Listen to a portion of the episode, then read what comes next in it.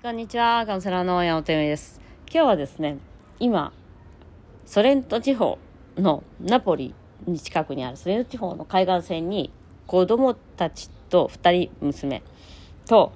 娘、上の娘のお友達、16歳かな？まあそうそう、ティーンの子とを来てるんですけど、なんか、あ、こういう感じなんだと思って、ちょっと分かったこと。いわゆる、まあ未熟な人たちなわけですよ。ティーンだから。ずっとなんか好きか嫌いかしかない。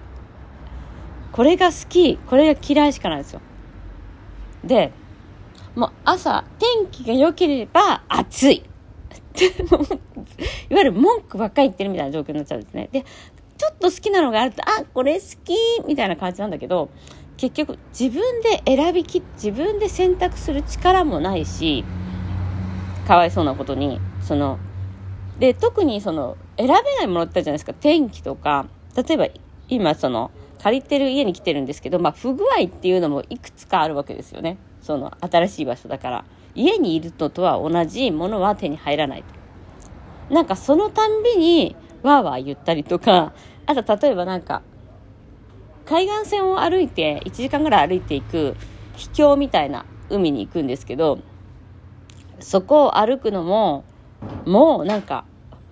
超大変なわけですよ。なんかすごいいろいろいろいろ言うわけ。で次の日まあちょっと足とかさやっぱり私だって48歳でちょっと疲れたなみたいな感じだけど本当にずっとずっとずっと私は疲れた足が痛いっていうことを言い続けるわけですね。でもさあ、そうなんだ、みたいな感じで、あんまり聞かないじゃないですか、こっちが。でも、やっぱり、一つの出来事、その、例えば、どんなところに行って何をしたとしても、その、まあ、ここ、すごく海もすごい綺麗なところで、まあ実際ここ、あの、ヨットとかで来るような、あの、まあ、風光明媚な、いわゆる、なんていうの？まあ、超エリートバカンス地なんですよ。でも、全くその情報とかもないし分かんないじゃないですか。それは、それはそれでいいんです。でも、同じものを見て同じ経験をしても、ずっと文句を言って悪いところを見つけて、ああ、寝れなかった、ああ、暑かった、ああ、ずっとそれで、で、何かっていうと、やっぱりその今まで持ってたものを話したくないんですよ。だから食べ物、いわゆるなんかビスビスケット、その、あれですよ、明治のこのビスケットじゃないと嫌だみたいな感じのがあって、それを食べることによって安心するとか、あとまあ、すごいそれを感じましたね、今回ね。で、まあ、別にどっちがいいとか、そういうわけじゃないんですけど、あともう一つあるのが、やっぱり食生活っていうのがあって、その、やっぱりそのコントロールできにくくなるなと思ったんです。その食生活をきちんとしとかないと。で、何か、それは何かっていうと、やっぱりその、うつ気味の人とか、こう、えっと、気持ちその気持ちっていうか、その、感情が揺れ動きやすい人って、結局その、やっぱり砂糖なんです。砂糖依存がすごい強い。もう朝からずっと砂糖をつ、つ、続けていかないと生きていけないみたいになってるんですね。だから、飲み物も砂糖がいいし、なんか、常にお菓子とか、なんだろうな、デザートとかを食べたがるわけですよ、やっぱり。で、ま、それを与えとくとちょっと収まるみたいな、その、好き嫌い病みたいな。でも、その反応みたいな。でも私がやってる仕事もさ、常にそれじゃん。反応すんのやめろ。その、旦那が何言っててもニュートラルに取れてっていうのがすごいあるじゃん。なんか旦那を喜ばせたくて頑張ってるのに文句ばっかり言ってますっていう。で、それを強く、30、30倍ぐらい強くしたのが旅行って感じなんですよ、私にとってみると。だってやっぱりみんな文句言うし、で、私もそれになんか、私のせいじゃないのに、勝手に私のせいだと思って、なんか、やりたくなっちゃうんですよね、その時。でも、あ、これ違うな、これ戻っちゃうってやつだなと思ったの、本当に。なんか今はほら、子供とか、あの、もう、夫とか、その距離感とか分かってるやっぱり家族にいるんでこういうこと言ったらまあまあ嫌がるなとか分かってるんだとは思うんですよ。で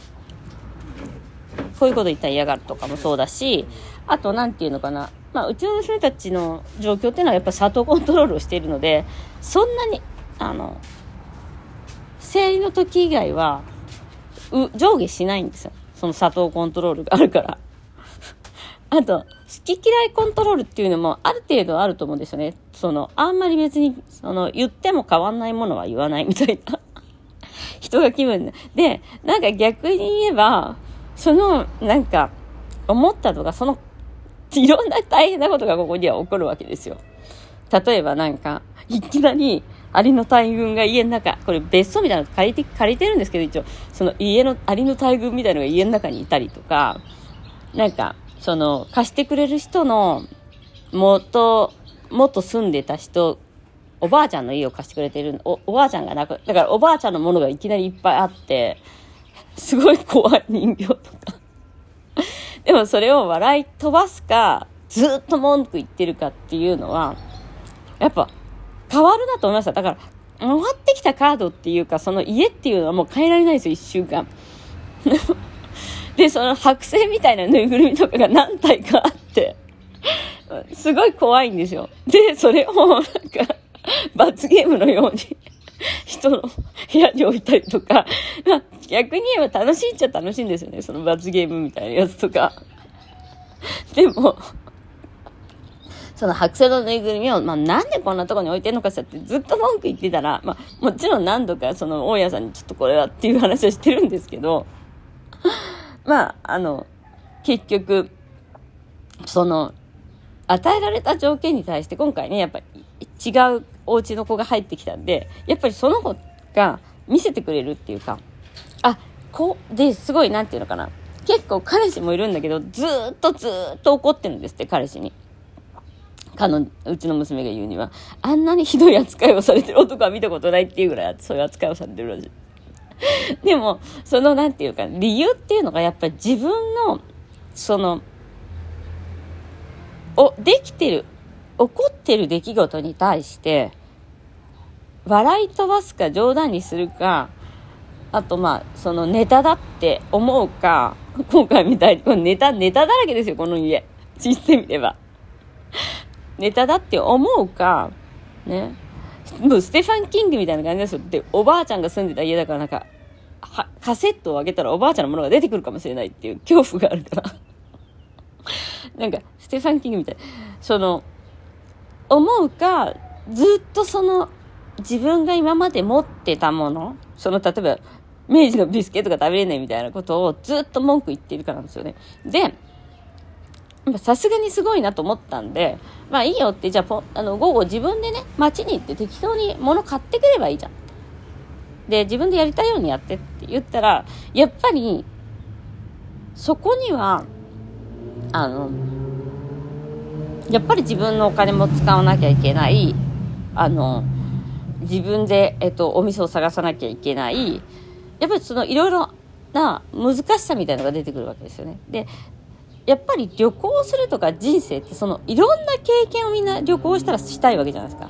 で、よく海外に住んで偉いですね、すごいですねとか、いいなって言われるのは、その自分の今までいたコンビニがある生活をできなくなることなんですよ。だから、別に海外に行ったからなんか得するとかそういうことではなくて、今までとは違う生活になると。で、それを面白いと思えるか、面白くない、その、ふ、えっ、ー、と、不満をずっと言ってるかっていうのは、まあ自分と性格の何でもように違う旦那さんとか、あの、まあ、気の合わない職場とかも、ネタです。うわ、あんなことしちゃうんだ、みたいな。で、そのネタを豊富に持っている人ほど豊かだと思いますけど、ということで、今日は1日目、16歳の超激動女の子と旅行して思ったことについてお話ししました。そしてそれは私たちの鏡であるので、まさに私が同じことをやっていたというか、ね、っていう話でした。ということで、また明日。